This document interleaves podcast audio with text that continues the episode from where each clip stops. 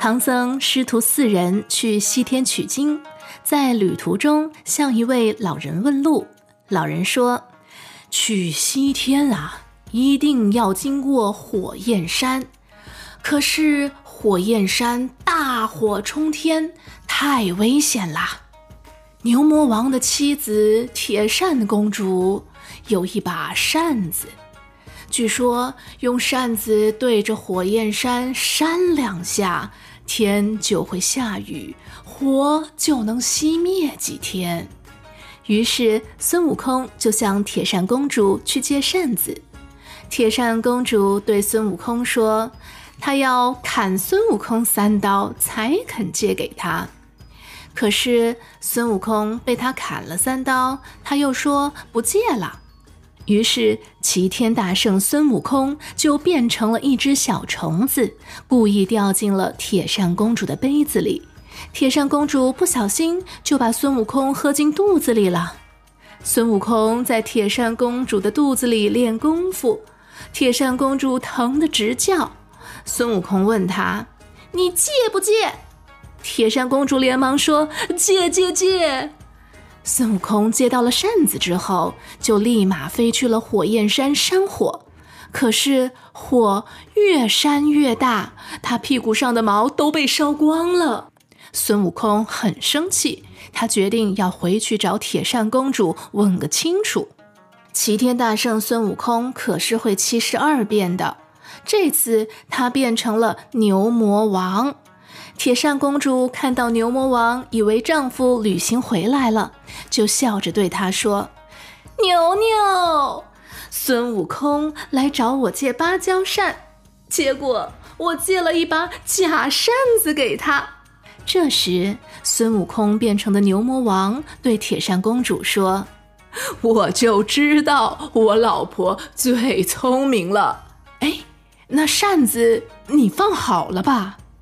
铁扇公主从嘴里吐出了一把小扇子，对假的牛魔王说：“你看，我藏得好好的。”假牛魔王又说道：“哎呀，你看我这记性，我连让扇子怎么样变大都不记得喽。”铁扇公主很热心的回答牛魔王：“哎呦，让扇子变大就是念那句咒语嘛。”回嘻哈嘻嘻呼哈，铁扇公主又详细的告诉了假牛魔王扇子的使用方式，还特别提醒他不能扇四十九下，否则火焰山的火就会被永远熄灭，那这把扇子以后就没有用处了。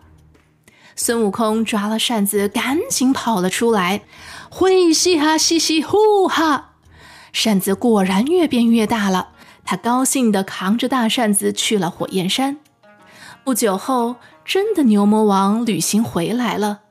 铁扇公主见到此事，哭着告诉他刚才发生的事情。牛魔王也会变身，他立马变成了猪八戒，在路边等着孙悟空。孙悟空扛着大扇子来了，假猪八戒说。大师兄啊，哎呀，你辛苦了！扇子看上去很重，不如就让八戒帮你扛吧。孙悟空听了很高兴，就把扇子交给了他。牛魔王拿回扇子就要跑，刚好真的猪八戒也赶到了。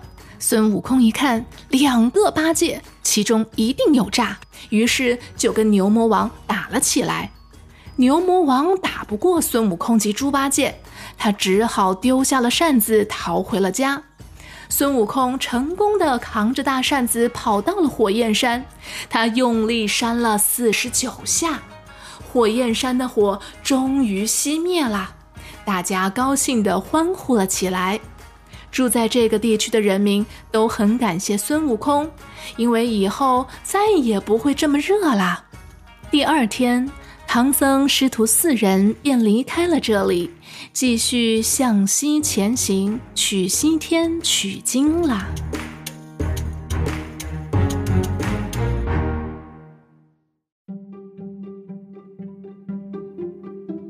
很久很久以前，在一个叫印度的国家，有一位国王，他心地善良，很乐意帮助别人。有一次，几个盲人互相搀扶着来到王宫，求见国王。国王问他们：“有什么事情我可以帮你们吗？”盲人们说：“感谢国王殿下的仁慈，我们天生就什么也看不见。听人家说。”大象是一种个头巨大的动物，可是我们怎么也想不出来它有多大呀！我们想请求殿下让我们亲手摸一摸大象，也好知道大象究竟是什么样子的。国王很高兴的答应了，就命令手下的大臣说。你去牵一头大象来这儿，让这几位盲人朋友摸一摸，也好满足他们的心愿呐。不一会儿，大臣就牵着大象回来了。于是，这几位盲人朋友高高兴兴地朝大象走了过去。大象实在太大了，他们几个有的人摸到了大象的鼻子。有的摸到了大象的耳朵，有的摸到了大象的牙齿，有的摸到了大象的身子，还有的摸到了大象的腿，也有的抓住了大象的尾巴。他们都以为自己摸到的就是大象，于是他们仔仔细细的摸呀想呀。过了好一会儿，等他们摸得差不多了，国王就问道：“现在你们明白大象是什么样子了吧？”几位盲人朋友很高兴地回答：“明白啦，明白啦。”国王说：“那你们都说说看，大象是什么样子的呀？”第一个人说：“大象呀，就像又粗又长的一根管子。”原来这个人刚才一直在摸大象的鼻子。第二个人马上抢着说：“不对，不对，大象又扁又大又宽，就像一把扇子。”原来呀，这个人摸到的是大象的耳朵。此时，第三个人不高兴了：“啊，你们说的都不对，大象啊啊，像一根大萝卜。”原来呀，他摸到的是大象的牙齿。这个时候，有一个人说了：“大象明明是又厚又大，就像一堵墙一样嘛。”他呀，摸到的原来是大象的身子。而摸到大象腿的人，这个时候也等不及了，他急忙说：“哎，我说呀。”这个大象啊，啊，就像是一根柱子。最后一位盲人朋友抓到了大象的尾巴，他慢条斯理的跟其他的盲人说：“你们都错啦！依我看呐，这个大象啊，又细又长，啊，就像一根绳子。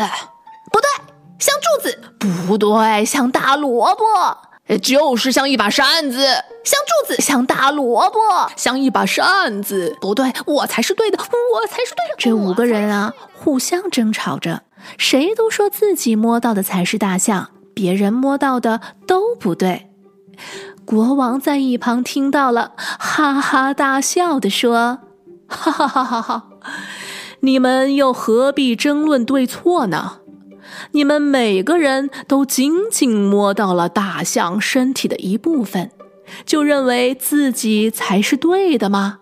唉，你们没有看见大象的全身，却自以为是知道了大象的全貌；没有听过真理，却以为自己明白了真理。